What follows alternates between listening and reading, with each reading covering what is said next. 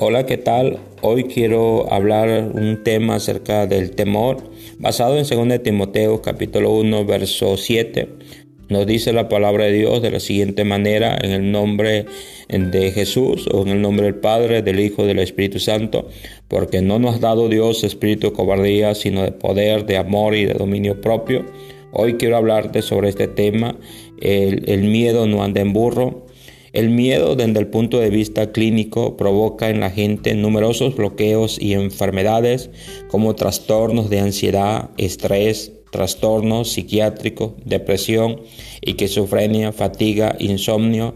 Hoy casi un tercio de los europeos sufren de ansiedad, es decir, más de 127 millones de personas sufren de ansiedad y ataque de pánico. Una séptima parte de los pacientes de ansiedad mueren por suicidio. La ansiedad y la depresión se cuentan entre las causas más comunes de fallecimiento. Según la OMS, un estudio que hizo en el año 2018 para el 2020 ocuparía el segundo lugar de detrás de las enfermedades cardiovasculares. Se cree que cada año gastan más de 2 mil millones de dólares. El miedo te bloquea, te hace dependiente, te manipula. Esto es lo que dice la ciencia, los médicos, los doctores, pero ¿qué dice la Biblia acerca del temor? De acuerdo al versículo que acabamos de leer, según el Timoteo 1.7, porque no nos ha dado Dios espíritu de cobardía, sino de poder, de amor y de dominio propio. Este versículo nos declara que Dios nos ha dado tres cosas muy importantes en nuestra vida, poder, amor y dominio propio. Pero el enemigo utiliza el temor o el miedo para no tomar estas tres bendiciones. Cuando una persona está bajo temor, no puede amar de verdad. Es una persona celosa, una persona posesiva y no puede amar porque está bajo el temor. Primero Samuel 18, 6 al 9 nos dice que cuando el el rey David, o en ese momento no era rey, era el futuro rey, porque así ya se lo habían profetizado, pero estaba el rey Saúl. Cuando el rey Saúl viene de la batalla, la gente lo recibe y empiezan a dar más halago a, a, David que al propio rey Saúl. Eh, eso lo llenó de envidia, lo llenó de coraje, lo llenó de miedo, el miedo a perder su reinado, el miedo a ser querido por las demás personas. Y, y a causa de que él permitió el miedo en su corazón, aun cuando Dios le había prometido eh, el reinado, a su vida, a su familia, él, él se llenó de, ese miedo y a causa de eso fue un mal padre, fue un mal rey, fue un mal esposo porque él permitió el miedo en su corazón. El temor afecta el trato con los demás, afecta nuestra relación matrimonial. Hay muchas personas eh, que se aman, parejas que se aman, pero siempre están con el miedo de que no son lo suficientes capaces para retener a su esposo o a su esposa y por lo siguiente siempre están celando a el uno eh, al otro. El, el, amor pregunta qué puedo hacer por, por él, pero el temor pregunta qué me hará él el, el temor afecta el compartir el Evangelio. Cuando estamos llenos de temor no somos capaces de predicar la palabra de Dios por el miedo a ser rechazados, por el miedo a ser criticados, por el miedo que van a decir el vecino, la vecina de nosotros. El amor pregunta cómo puedo eh, ayudarle, pero el temor pregunta cómo puedo dañarme, cómo puede dañarme. El amor se acerca a las personas, el temor se aleja de las personas. Una persona que está llena de temor en su corazón no puede usar el poder, el poder que Dios le ha dado, porque se vuelve cobarde para enfrentar las pruebas y las dificultades de su vida. Deuteronomio capítulo 1, verso 28 nos dice que el pueblo de Israel estaba este, lleno de temor, lleno de miedo, debido a que ellos recibieron noticias negativas, pero también recibieron noticias positivas, pero ellos tomaron la decisión de escoger la noticia negativa. Fueron doce espías a espiar la tierra prometida. Regresaron y diez de esos, eh, diez de esos doce espías trajeron noticia negativa diciendo eh, la ciudad eh, va a ser imposible de conquistar, va a ser difícil de entrar debido a que las murallas están hasta el cielo. Primero, el miedo te hace ser mentiroso, te hace decir exageración, como que las murallas están hasta el cielo. Eh, este, desde ahí ya estaban bloqueados. Segundo, eh, y también miramos a gigantes y somos demasiados pequeños o en otra versión, en otra parte de la Biblia, dice que ellos mencionaron, somos como langostas eh, delante de ellos. Ahí miramos a los gigantes, miramos a los hijos de Anak, Nefilín de, de, de atrás que eran súper este, gigantes. Se cree que en promedio estaba entre los 3 y 4 metros de, estatura, estos gigantes, casi o el doble de estatura promedio. Entonces eran personas guerreras, personas sumamente grandes, pero el versículo más, más adelante, versículos 30, eh, Dios le habla y, la palabra de Dios dice, yo voy este, adelante de vosotros y voy a pelear por vosotros. Ellos estaban bloqueados, no estaban recordando que un momento de su vida estuvieron ante un ejército y Dios los libró y que ellos no tuvieron la necesidad de levantar una espada, de levantar una piedra, porque Dios iba peleando con, e, por ellos. La palabra de Dios dice, que Jehová va peleando por nosotros por delante, el versículo 30, pero ellos estaban bloqueados. El temor nos roba el poder eh, cuando permitimos que, nos, eh, que el temor debilite nuestra fe, cuando permitimos que el temor se apodere de nuestra mente, en nuestro corazón, nos roba el poder que Dios nos ha dado. La palabra de Dios nos dice en Hechos capítulo 1, verso 8, y recibiréis poder y me seréis testigos en toda Judea y Samaria hasta los últimos de la tierra. La palabra de Dios dice, y estas señales seguirán a los que creen mi nombre, en mi nombre pondrán la mano sobre los enfermos, los enfermos sanarán, comerán cosas mortíferas y no le harán daño. Cuando creemos en Dios, que Dios nos ha llamado para hacer cosas grandes, este, vamos a hacer cosas grandes, pero cuando permitimos que el temor este, se apodere de nuestra mente, nuestro corazón, nos hace incrédulo a las promesas de Dios. La fe y el temor son parecidas en concepto. La, la, fe es la certeza de lo que se espera, la convicción de lo que no se ve. El temor es la incertidumbre de lo que se espera, la duda de lo que no se ve. Podemos usar el poder de Dios que nos ha dado cuando confiamos en Él él nos protege y nos fortalece.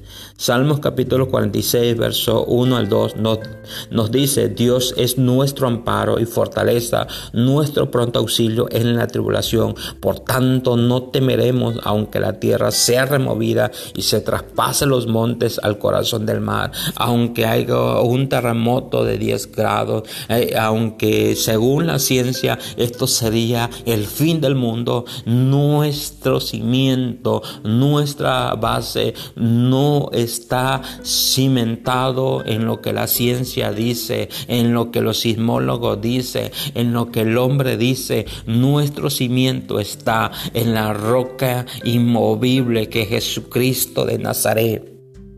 Una persona llena de temor no puede poner en práctica el dominio propio, es esclavo o manipulado y hace lo que el miedo le indica. Hay personas que, eh, que no pueden hacer las cosas eh, por, por, el miedo a, este, a enfermarse o a hacer muchas cosas. Tienen miedo a salir de su casa, tienen miedo de hacer muchas cosas por, por el miedo. El Señor nos ha, nos ha hecho libre y Él quiere que vivamos en verdadera libertad. Dios no quiere, no quiere que vivamos manipulados, esclavizados o con temor.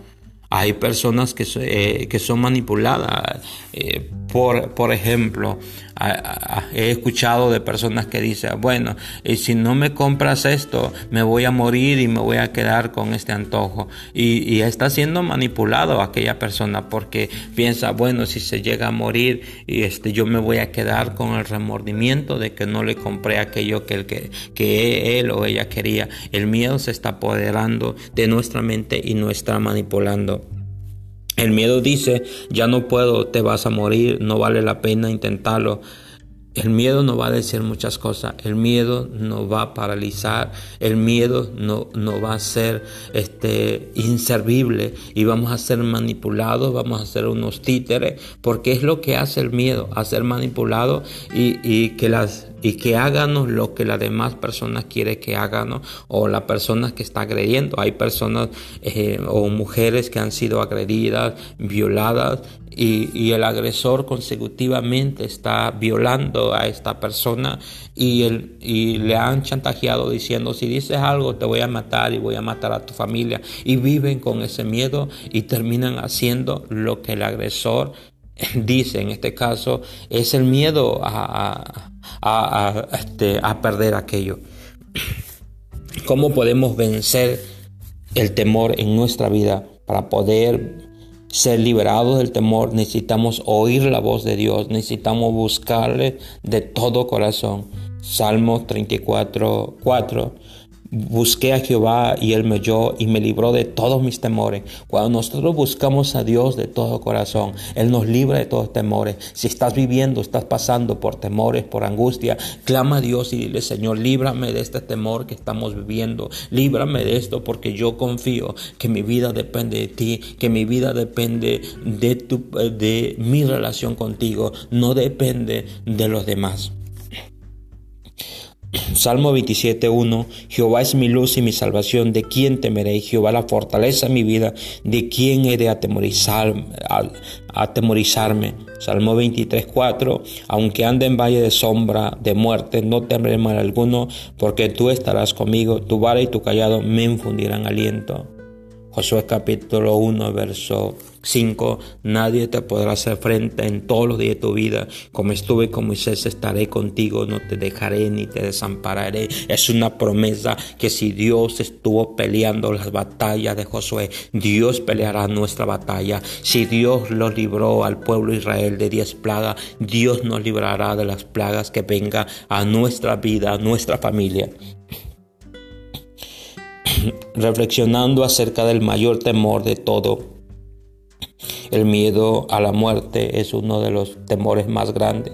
Hay personas que salen de su casa y a lo mejor tiene un familiar enfermo, la esposa, la esposa, algún hijo, y salen con el miedo de que se van a trabajar, a lo mejor estando a medio turno, le van a dar una idea de que su familiar murió o llegando a su casa ya este, se encuentre con la noticia que está muerto eh, o muerta este, su familiar y viven con ese miedo atrapado, con ese miedo, con esa angustia. No podemos permitir que el miedo se apodere de nuestra mente, de nuestro corazón, porque no depende nuestra vida de, de lo que la gente diga, sino depende nuestra vida de Dios. Mateo capítulo 10, eh, verso 28 nos dice que, que no tenemos que tener temor a la gente, sino temor a aquel que mata y destruye cuerpo y alma en el infierno. Aquel es el único que podemos tener temor. Hebreos capítulo 2, verso 14 al 15 nos dice que Jesucristo por medio de, del sacrificio que hizo en la cruz del Calvario nos hizo libre a la esclavitud, al temor de la muerte, porque sabemos que si Jesucristo murió, pero también resucitó al tercer día, un, también los que creemos en Él, un día resucitaremos para bien. De acuerdo a Mateo capítulo 10, verso 28, que solo podemos temer a Dios, nos, da una respuesta que hay temores buenos y temores malos. El temor a las enfermedades, el temor a lo que ya he mencionado, es un temor malo, pero el temor a Dios es un temor bueno. Eh, Salomón dice en sus proverbios, el principio de la sabiduría es el temor a Jehová. Y cuando nosotros tememos a Dios, no hace personas rectas, no hace personas confiables. Y, el temer a Dios no quiere decir que vivamos con miedo, sino eh, el temor a Dios es no hacer las cosas malas, eh, es no hacer eh, cosas negativas.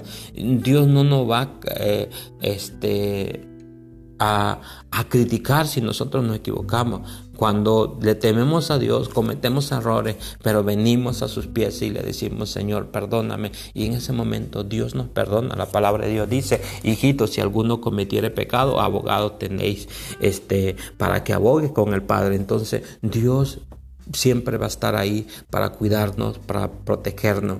El temor a las drogas, el temor a hacer cosas malas, el temor a cometer un asesinato, un homicidio, esos son temores buenos. Eh, este, el temor a la palabra, pero el temor a las demás cosas es algo negativo.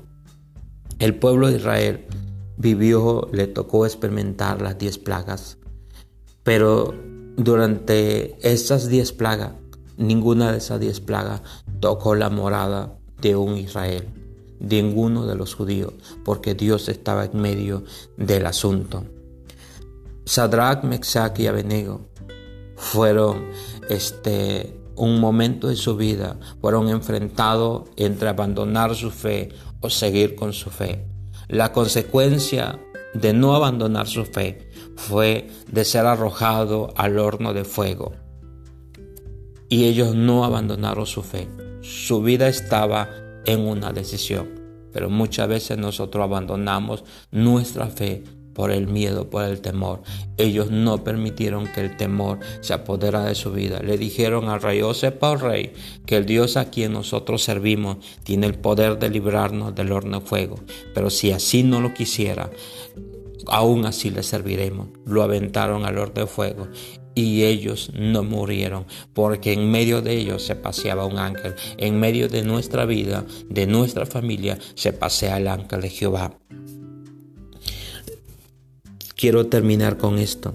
La gente podrá decir muchas cosas, pero en esta vida somos inmortales hasta que no cumplamos con el propósito que Dios tiene para nuestra vida. Bendiciones.